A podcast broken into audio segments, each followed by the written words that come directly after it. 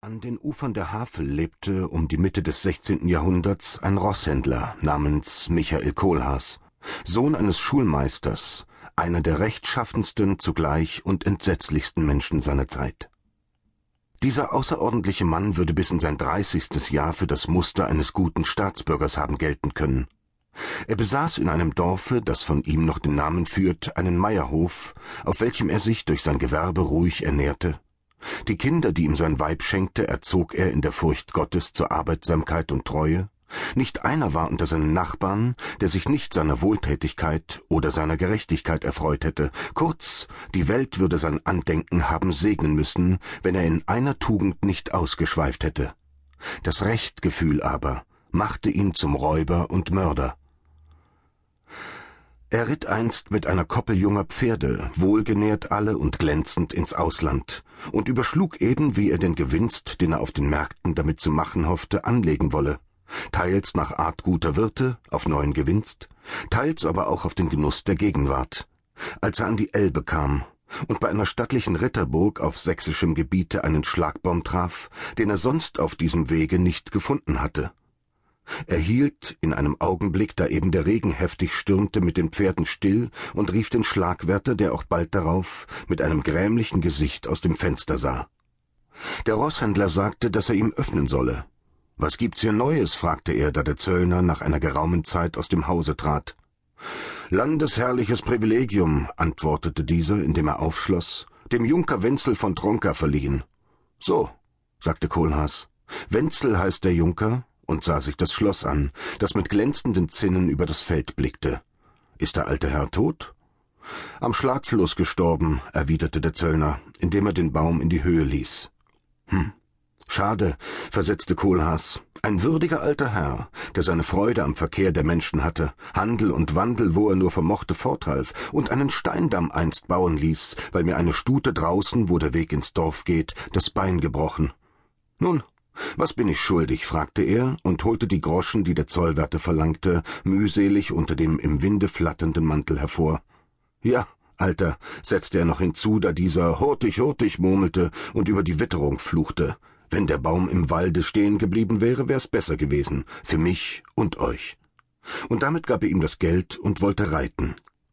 Er war aber noch kaum unter den Schlagbaum gekommen, als eine neue Stimme schon Halt dort, der Rosskamm hinter ihm vom Turm erscholl und er den Burgvogt ein Fenster zuwerfen und zu ihm herabeilen sah.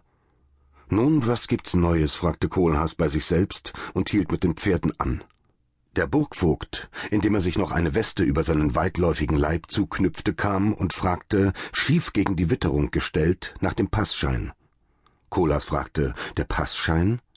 Er sagte ein wenig betreten, dass er, so viel er wisse, keinen habe, dass man ihm aber nur beschreiben möchte, was dies für ein Ding des Herrn sei, so werde er vielleicht zufälligerweise damit versehen sein. Der Schlossvogt, indem er ihn von der Seite ansah, versetzte, dass ohne einen landesherrlichen Erlaubnisschein kein Rosskamm mit Pferden über die Grenze gelassen würde.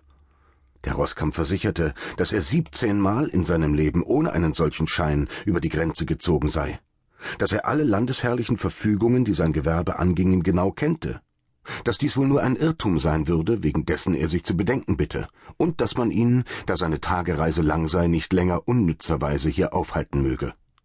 Doch der Vogt erwiderte, dass er das achtzehnte Mal nicht durchschlüpfen würde, dass die Verordnung deshalb erst neuerlich erschienen wäre und dass er entweder den Passschein noch hier lösen oder zurückkehren müsse, wo er hergekommen sei. Der Rosshändler, den diese ungesetzlichen Erpressungen zu erbittern anfingen, stieg nach einer kurzen Besinnung vom Pferde, gab es einem Knecht und sagte, dass er den Junker von Tronka selbst darüber sprechen würde. Er ging auch auf die Burg. Der Vogt folgte ihm, indem er von filzigen Geldraffern und nützlichen Aderlässen derselben murmelte, und beide traten mit ihren Blicken einander messend in den Saal. Es traf sich, dass der Junker eben mit einigen munteren Freunden beim Becher saß und, um eines Schwanks willen, ein unendliches Gelächter unter ihnen erscholl, als Kohlhaas, um seine Beschwerde anzubringen, sich ihm näherte. Der Junker fragte, was er wolle. Die Ritter, als sie den fremden Mann erblickten, wurden still. Doch kaum hatte dieser sein Gesuch die Pferde betreffend angefangen, als der ganze Tross schon Pferde, wo sind sie? ausrief und an die Fenster eilte, um sie zu betrachten. Sie flogen, da sie die glänzende Koppel sahen, auf den Vorschlag des Junkers in den Hof hinab, Der Regen hatte aufgehört, Schlossvogt und Verwalter und Knechte versammelten sich um sie, und alle musterten die Tiere.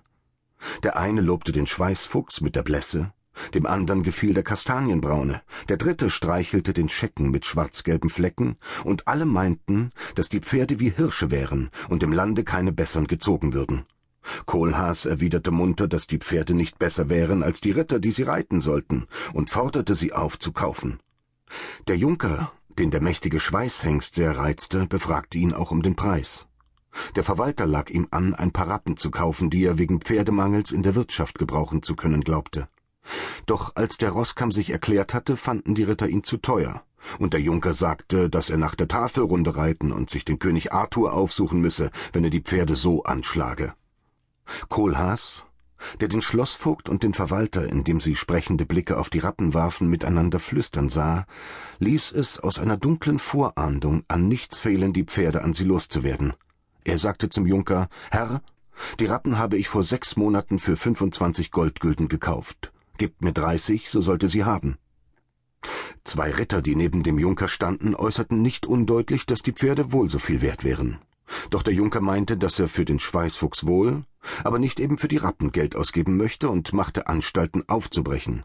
Worauf Kolas sagte, er würde vielleicht das nächste Mal, wenn er wieder mit seinen Gaulen durchzöge, einen Handel mit ihm machen, sich dem Junker empfahl und die Zügel seines Pferdes ergriff, um abzureiten. In diesem Augenblick trat der Schlossvogt aus dem Haufen vor und sagte, er höre, dass er ohne einen Passschein nicht reisen dürfe. Kohlhaas wandte sich und fragte den Junker, ob es denn mit diesem Umstand, der sein ganzes Gewerbe zerstöre, in der Tat seine Richtigkeit habe. Der Junker antwortete mit einem verlegenen Gesicht, indem er abging, Ja, Kohlhaas, den Pass musst du lösen. Sprich mit dem Schlossvogt und zieh deiner Wege. Kohlhaas versicherte ihn, dass es gar nicht seine Absicht sei, die Verordnungen, die wegen Ausführung der Pferde bestehen möchten, zu umgehen, versprach bei seinem Durchzug durch Dresden den Pass in der Geheimschreiberei zu lösen und bat ihn nur diesmal, da er von dieser Forderung durchaus nichts gewusst, ziehen zu lassen. Nun, sprach der Junker, da eben das Wetter wieder zu stürmen anfing und seine dürren Glieder durchsauste, lasst den Schlucker laufen. Kommt, sagte er zu den anderen Rittern, kehrte sich um und wollte nach dem Schlosse gehen. Der Schlossvogt sagte zum Junker gewandt, dass er wenigstens ein Pfand zur Sicherheit, dass er den Schein lösen würde, zurücklassen müsse. Der Junker blieb wieder unter dem Schlosstor stehen. Kohlhaas fragte, welchen Wert er denn an Geld oder an Sachen zum Pfande wegen der Rappen zurücklassen solle. Der Verwalter meinte, in den Bart murmelnd, er könne ja die Rappen selbst zurücklassen. Allerdings, sagte der Schlossvogt, das ist das Zweckmäßigste. Ist der Pass gelöst, so kann er sie zu jeder Zeit wieder abholen. Kohlhaas, über eine so unverschämte Forderung betreten, sagte dem Junker, der sich die Wamsschöße frierend vor den Leib hielt, dass er die Rappen ja verkaufen wolle. Doch dieser, da in demselben Augenblick ein Windstoß eine ganze Last von Regen und Hagel durchs Tor jagte, rief, um der Sache ein Ende zu machen, wenn er die Pferde nicht loslassen will, so schmeißt ihn wieder über den Schlagbaum zurück, und ging ab. Der Roßkamm der wohl sah, dass er hier der Gewalttätigkeit weichen musste, entschloss sich, die Forderung, weil doch nichts anderes übrig blieb, zu erfüllen, spannte die Rappen aus und führte sie in einen Stall, den ihm der Schlossvogt anwies. Er ließ einen Knecht bei ihnen zurück, versah ihn mit Geld, ermahnte ihn, die Pferde bis zu seiner Zurückkunft wohl in Acht zu nehmen, und setzte seine Reise mit dem Rest der Koppel, halb und halb ungewiss, ob nicht doch wohl wegen aufkeimender Pferdezucht ein solches Gebot im Sächsischen erschienen sein könne, nach Leipzig, wo er auf die Messe wollte, fort. In Dresden wo er in einer der Vorstädte der Stadt ein Haus mit einigen Stellen besaß, weil er von hier aus seinen Handel auf den kleineren Märkten des Landes zu bestreiten pflegte, begab er sich gleich nach seiner Ankunft auf die Geheimschreiberei, wo er von den Räten, deren er einige kannte, erfuhr, was ihm allerdings sein erster Glaube schon gesagt hatte, dass die Geschichte von dem Passschein ein Märchen sei. Kohlhaas, dem die missvergnügten Räte auf sein Ansuchen einen schriftlichen Schein über den Ungrund derselben gaben, lächelte über den Witz des dürren Junkers, obschon er noch nicht recht einsah, was er damit bezwecken mochte, und die Koppel der Pferde, die er bei sich führte, einige Wochen darauf zu seiner Zufriedenheit verkauft, kehrte er ohne irgend weiter ein bitteres Gefühl als das der allgemeinen Not der Welt zur Tronkenburg zurück. Der Schlossvogt, dem er den Schein zeigte, ließ sich nicht weiter darüber aus und sagte auf die Frage des Rosskamms, ob er die Pferde jetzt wiederbekommen könne, er möchte nur hinuntergehen und sie holen.